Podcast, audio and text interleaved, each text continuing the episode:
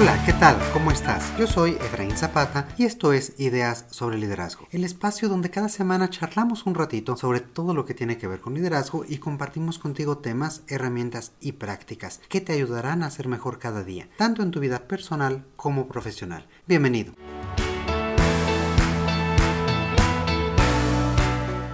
Hay equipos y organizaciones en las que todo el mundo parece estar ocupado. Todos tienen muchísimas cosas que hacer. Le dedican largas horas fuera de su horario a su trabajo. Se generan equipos, comités, reuniones, proyectos y sin embargo parece que las cosas no avanzan. ¿Has estado en un equipo así o lo has visto? ¿Te has preguntado alguna vez por qué parece ser tan difícil hacer que las cosas sucedan? ¿O simplemente en qué se nos va el tiempo durante la jornada laboral? Yo mismo he encontrado diferentes empresas en las que sus gerentes y ejecutivos se quejaban de no tener tiempo ni siquiera para realizar su propio trabajo. Salían de una reunión solo para entrar a la siguiente y debían hacer un esfuerzo real para encontrar espacios para tomar un café o simplemente para pensar. Recuerdo particularmente una persona que con mucha resignación me mostraba su calendario en el que tenía agendadas tres reuniones diferentes, todas igualmente importantes y las tres a la misma hora. Una alternativa que tomaban algunas personas es literalmente apartar y bloquear tiempo de su agenda pública para poder realizar su propio trabajo. Y aún así, esa fue una solución efectiva apenas algunas semanas. Caemos de vuelta en la anticultura de trabajo a toda hora. No es raro que con este ritmo pues se generen altos niveles de estrés, pero tampoco es raro que a pesar de este paso incalzable, los resultados sean muy parecidos a los de cualquier otra organización. Es decir, son empresas en las que el ritmo de trabajo es muy intenso. El estrés de las personas suele ser alto y los resultados los mismos que en cualquier otro.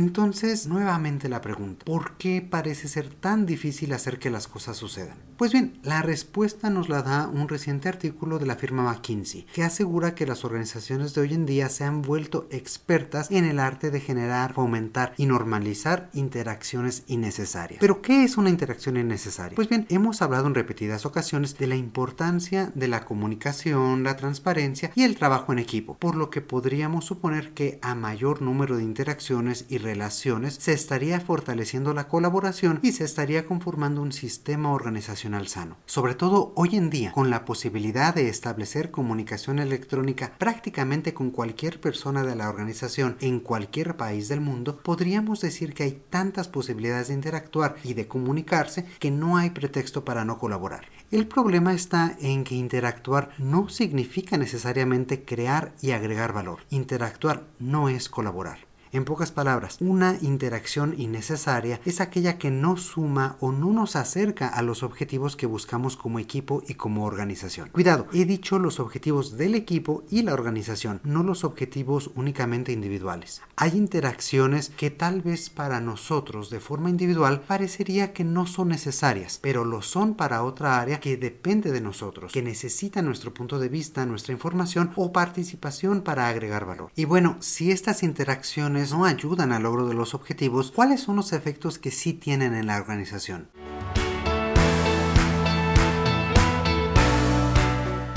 Pues bien, en primera instancia son cualitativa y cuantitativamente muy costosas. Cada minuto que se le dedica a estas interacciones de bajo valor consume recursos que podrían ser utilizados en actividades creativas e importantes que realmente ayuden a potenciar al equipo y sus resultados. Por si fuera poco, estas interacciones innecesarias también eh, tienen efectos contraproducentes, por ejemplo, aumentando la posibilidad de entrar en juegos de política organizacional. Es decir, empezamos a generar grupos o silos cada vez más cerrados y aislados. Se comienzan a conformar bandos y pueden surgir conflictos en organizaciones o equipos que antes de ello eran funcionales y estaban bien integrados. Otro efecto adicional es que genera mensajes encontrados o contradictorios, ralentiza la toma de decisiones y contrariamente a lo pensado, en vez de hacer más fluida la información, lo que sucede es que se comienzan a generar este tipo de conflictos de los cuales ya hemos platicado. ¿Por qué surgen entonces este tipo de interacciones? Lamentablemente no hay una sola razón. Es más, yo diría que muchas veces surgen con una buena intención de mantener a más personas involucradas, participando en decisiones y fomentando el trabajo colaborativo. El problema está en que la interacción no ha sido enfocada de forma correcta. Otro punto de inflexión que ayuda a explicar este tipo de interacción lo hemos vivido en el último par de años. Ya vivíamos en una época en la que las comunicaciones virtuales son cada vez más prevalentes, pero de pronto se volvieron la única forma para trabajar con los demás. Creamos entonces el hábito de tener videoconferencias una tras otra, muchas veces incluso mientras hacíamos alguna otra cosa sin prestar mucha atención. Nos acostumbramos a enviar miles de correos electrónicos y mensajes instantáneos para corroborar cualquier detalle, y además esperábamos tener respuesta inmediata sin importar que fueran altas horas de la noche o fines de semana. Es decir, nos habituamos a interactuar cada vez más, pero a colaborar y a agregar valor cada vez menos. De hecho, el mismo artículo que platicábamos al inicio de la firma McKinsey asegura que el 80% de los ejecutivos hoy ya están considerando o ya están implementando cambios significativos en la forma y la estructura de las reuniones como respuesta a la evolución en la forma de trabajo a raíz de la contingencia. Entonces, la pregunta para nosotros como líderes es, ¿cómo podemos generar interacciones realmente significativas? ¿De qué forma podemos aprovechar mejor las reuniones e incluso optar por otras formas de comunicarnos para ser más efectivos?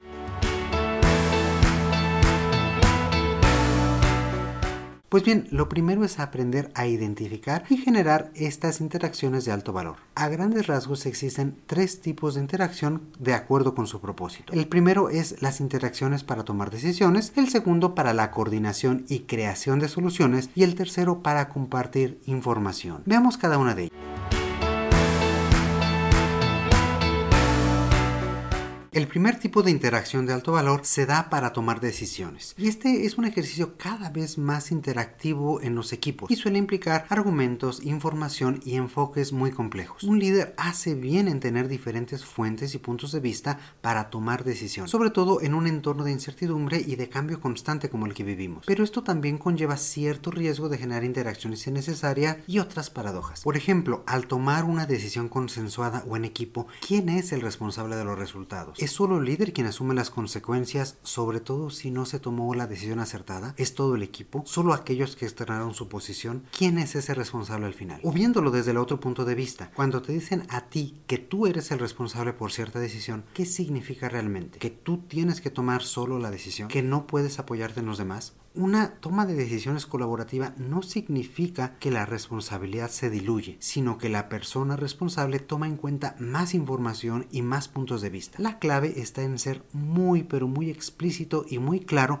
en los roles y responsabilidades que cada persona involucrada tendrá en una decisión. No todo el equipo necesita estar en todo el proceso, pero sin duda cada quien podrá aportar información muy valiosa en determinado momento. Para ello, normalmente tenemos cuatro roles principales en la toma de decisiones. El primero es el responsable o la persona que efectivamente tomará la decisión. Y fíjate que aquí hablamos en singular. Solo en muy pocos casos se trata de más de una persona y esto se da cuando estos tienen un voto realmente de calidad. No se trata en decisiones a mano alzada o por votación abierta. El segundo rol son los consejeros. Estos son personas con un gran interés en la decisión que conocen el contexto y que brindan información clave, pero no tienen ni poder de decisión ni poder de veto. El tercer rol son los expertos o los informadores. Ellos son quienes ya han analizado y conocen perfectamente las alternativas, los pros, los contras de cada una de ellas y dan recomendaciones sobre los efectos de cada ruta de acción. Es decir, son los que saben cuál es el camino a seguir y cuáles son las implicaciones de cada uno de ellos. Finalmente están los ejecutores. Estas personas están involucradas en la decisión también porque son quienes harán la implementación. Por ello es necesario tomar en cuenta su perspectiva sobre la factibilidad o no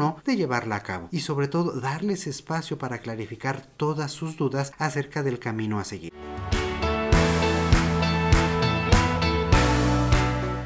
Tenemos entonces estos cuatro actores diferentes. Y para garantizar que todas las interacciones en este proceso agreguen realmente valor, el líder necesita ponderar con qué roles necesitará pasar más tiempo, de qué forma y en qué parte de todo el proceso. Por ejemplo, reunir a todos los involucrados suele ser caótico y poco efectivo. Pero ¿qué pasaría si prestamos atención a uno solo de estos actores? Pues bien, pasar mucho tiempo, por ejemplo, con los consejeros sin claridad sobre las opciones y alternativas puede hacer que nosotros como líderes tomemos su postura y perdamos esta imparcialidad que necesitamos. Ahora bien, si escuchamos solo a los expertos sin la participación de quienes ejecutarán la decisión, podemos generar problemas operativos más adelante. Es decir, el camino a seguir para los expertos puede ser muy bueno, estar basado en mejores prácticas o en prácticas de calidad, pero nosotros tal vez no tener toda la información o toda la infraestructura operativa para poderla llevar a cabo. Por último, si nos centramos únicamente en los ejecutores, en aquellas personas que van a llevar a cabo las acciones, podemos tener mejoras a corto plazo, pero alejarnos de los objetivos y estrategias más amplios de la organización. Otro error común es tratar de que todo el equipo y los involucrados estén contentos con la decisión. Esto solo alarga el tiempo y genera aún más interacciones innecesarias. Por el contrario, un proceso que podría seguir un líder efectivo comienza por conocer realmente a su equipo y su realidad operativa. Está en contacto estrecho con los ejecutores, así que puede directamente escuchar a los expertos y reunir información suficiente antes de ir con los consejeros. Así irá preparado y logrará tener un entendimiento mayor sobre las implicaciones y argumentos y posiciones de ellos. Finalmente, regresará con los ejecutores para validar la información y con ello podrá tomar una decisión clara y sustentada que involucra a todos pero en diferentes momentos.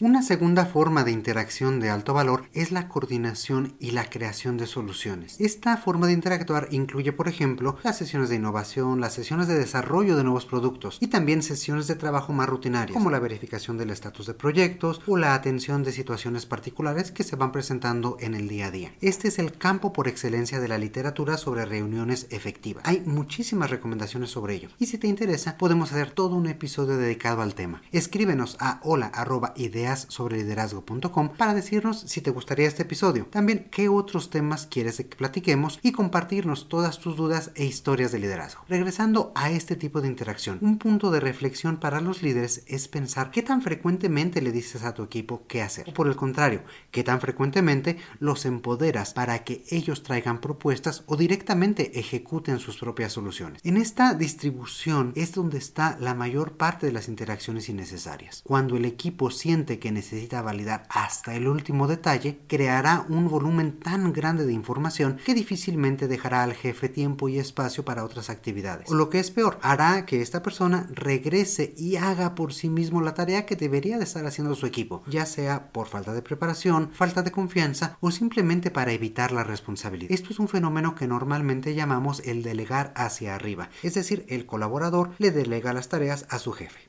¿Qué se puede hacer para aumentar la calidad en este tipo de interacciones con nuestro equipo? Pues bien, primeramente es importante crear espacios para que todos entiendan lo que los demás están haciendo y en los que se dé apoyo mutuo cuando sea necesario. También será importante fortalecer la confianza de cada uno de los miembros y dar la posibilidad de que tomen sus propias decisiones, que sientan el respaldo por parte del líder y la posibilidad de aprender incluso de los errores. Un líder que apoya a su equipo aun cuando se equivoca da certeza y motiva a los demás para seguir aprendiendo y ganando independencia. Otro punto es tener claro que una de las responsabilidades principales de los líderes es ser guía para su equipo. Más que dar una receta o la solución absoluta, crearán espacios para hacer que las preguntas adecuadas y ayudar entonces al equipo a encontrar soluciones en conjunto, incluso sin la presencia del líder. Finalmente, el tener claridad sobre los objetivos, plazos, métricas y procesos de la organización ayudará al equipo a resolver un gran porcentaje de las dudas y validaciones que consideraba necesarias. Cuando una persona sabe para qué está realizando cierta tarea y se encuentra con un imprevisto, tendrá mejor orientación para saber qué hacer en el momento o en todo caso brindar a su líder opciones en vez de solo reportar el inconveniente que se haya presentado.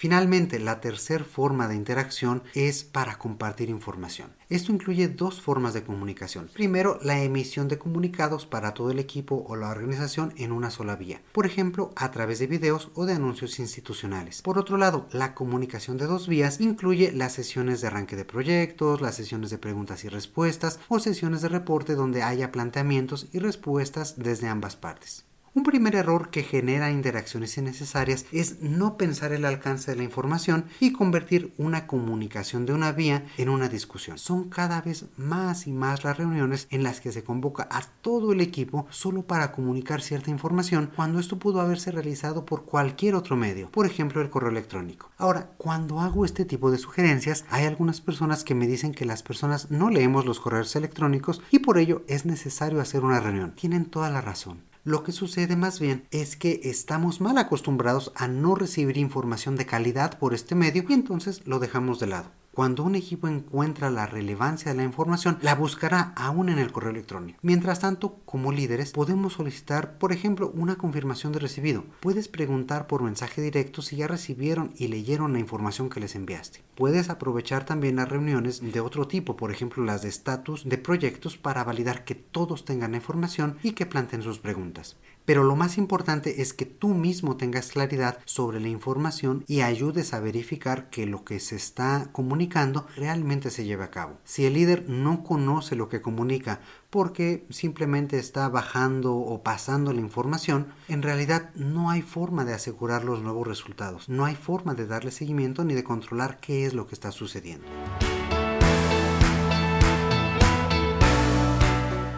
Otra forma para ayudar a que estas interacciones sean de cada vez más valor es hacer que el tiempo sea realmente visto como un recurso escaso y valioso. ¿Te has preguntado por qué agendamos normalmente reuniones de una hora? ¿Por qué no establecemos como estándar de nuestro equipo las reuniones de 15 o de 20 minutos? En ocasiones caemos en lo que pensamos que es un protocolo y alargamos las reuniones mucho más de lo necesario. Al fin y al cabo, lo que vamos a decir nos lleva 20 minutos y tenemos guardados 40 minutos por si acaso.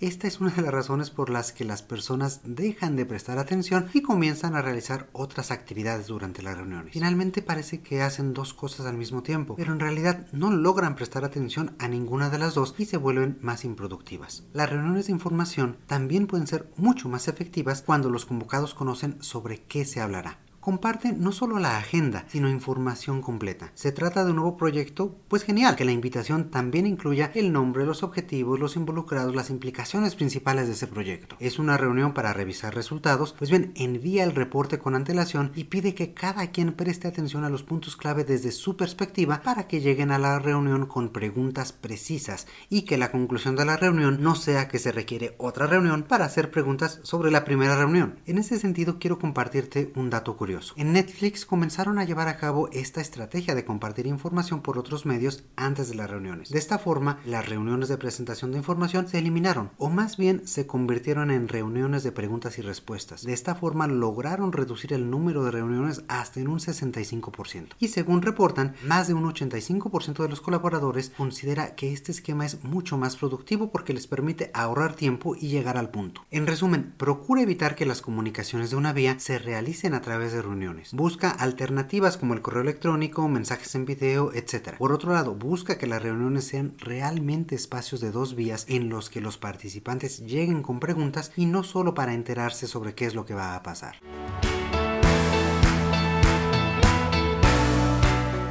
Cuando hacemos que todas, o al menos la mayor parte de nuestras interacciones realmente agreguen valor, estas se vuelven ejercicios de auténtica colaboración. A través de ellas podemos mantener a nuestros equipos actualizados, podemos tomar mejores decisiones y podemos encontrar alternativas realmente creativas e innovadoras para alcanzar los objetivos de la organización. Esto no deja de lado la importancia de que todas nuestras interacciones también sean de calidad humana, es decir, que sean cercanas, que nos ayuden a profundizar los lazos con las personas. Al tener interacciones más efectivas, también podemos cultivar la relación y confianza dentro y fuera de nuestro equipo. Las interacciones de calidad y de alto valor pueden mejorar la productividad, la innovación y la velocidad de cualquier equipo y por tanto permitir mejores resultados. El reto está en saber identificar el objetivo de cada interacción, en decidir la mejor forma de llevarlas a cabo y reconocer que tenemos muchos más medios de comunicación efectivos de los que pensamos. Y ahora es turno para ti. ¿Tú te has encontrado en alguna situación similar a las que hemos descrito? ¿Llegas a sentir que por más que trabajan tú y tu equipo no avanzan como les gustaría? Cuéntanos tu historia y dinos cómo has logrado afrontarla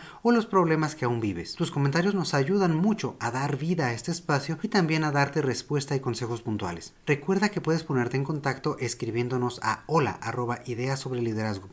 o a través de cualquiera de nuestras redes sociales enviándonos un mensaje directo. Por mi parte, espero que las ideas del día de hoy te inspiren a intentar nuevas formas de ver tu trabajo para mejorar la colaboración en tu equipo. Como siempre, te mando un fuerte abrazo. Yo soy Efraín Zapata y te espero a la próxima con nuevas ideas sobre liderazgo.